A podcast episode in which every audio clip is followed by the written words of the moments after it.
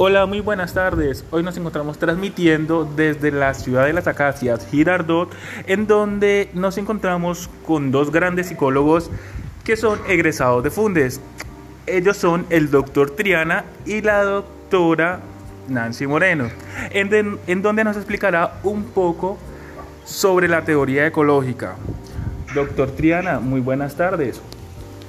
Muy buenas tardes, John. ¿Cómo se encuentra?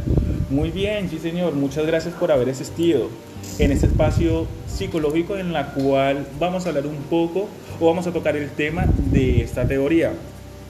Doctor, ¿cómo consideraría usted el desarrollo de esta teoría? Bueno, primero que todo, muy buenas tardes a nuestros oyentes eh, yo creería, para dar un poco entendimiento, un poco de entendimiento al tema, hablar de el creador de esta teoría, quien se llama Urie Bronfenbrenner. Este es un psicólogo ruso que descubrió la teoría ecológica sobre el desarrollo y el cambio de la conducta del individuo a través de su teoría de sistemas que influyen, por ejemplo, en el sujeto y en el cambio de su desarrollo. ¿Listo?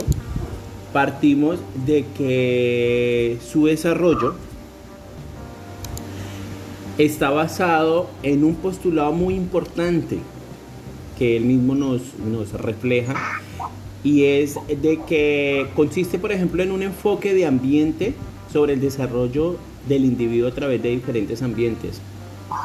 Estos se desenvuelven e influyen en los cambios de su, en el desarrollo cognitivo, moral y racional. Hay algo muy importante en esta teoría y es de que puede aplicarse en todos los ámbitos de la psicología y otras ciencias. Eso es algo que debemos de tener muy en cuenta. Por ejemplo, ya que esta nos permite que eh, sea una de las bases de que el desarrollo humano se da en interacción con variables genéticas y el entorno y expone de manera clara los sistemas que conforman las relaciones personales en el función del contexto que se encuentra. Doctor, eh, hay otra pregunta que nos formulan desde el chat en donde nos indican que cómo se, cómo se consideraría o de qué se ocupa esta teoría. Bueno, John, eh, esta teoría en particular eh, él las, las globaliza y nombra cuatro sistemas importantes, como lo son el microsistema, mesosistema, exosistema y macrosistema. El primero hace relación más que todo y constituye el nivel más inmediato o cercano en el que se desarrolla el individuo. En este caso, algunos escenarios englobados en ese sistema son y resaltan muchísimo la familia, los padres y la escuela. En el segundo encontramos el mesosistema, este en particular hace énfasis en la interrelación de dos o más entornos.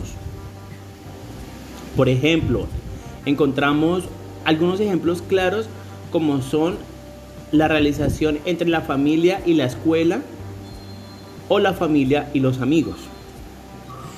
Luego, el tercero que se refiere a las fuerzas que influyen a lo que se pueden, a lo que suceden en los microsistemas. En este caso, el individuo no es entendido como sujeto activo, ya que por ejemplo esto lo conforman la naturaleza del trabajo de los progenitores, relaciones que mantienen con un profesor, con el resto del claustro y o muchas de otras características. Y el macrosistema es más que todo referido a las condiciones sociales, culturales y estructuras que de una u otra forma determinan cada, en cada cultura los rasgos generales de las instituciones o de los contextos. Hay algo muy importante que debemos de resaltar es que en estos ámbitos especiales, por ejemplo, se debe añadirse el eh, cronosistema que introduce la dimensión temporal en un esquema. Se influye aquí la evolución cultural y las condiciones de la vida del entorno. ¿Listo? Muchas gracias, doctor. El tema ha sido muy bien explicado, en la cual ha aclarado las dudas de nuestros oyentes. Pero existe otra duda en donde nos preguntan, doctora Nancy, doctora Nancy, ¿cómo ha estado? Bueno, existe una duda. ¿Creería usted que para esta teoría existen algunas limitaciones? Bueno, nuevamente reitero el saludo especial a nuestro periodista John Díaz y a todos eh, los radioescuchas de este magnífico canal de comunicación.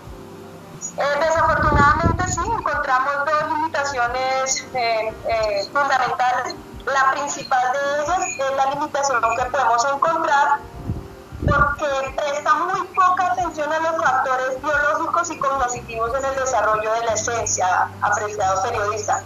También encontramos que desafortunadamente no proporciona una secuencia en el cambio, en el cambio, en el desarrollo, como por ejemplo eh, hacen sus aportes las teorías de Jean Piaget, Eric y Erickson.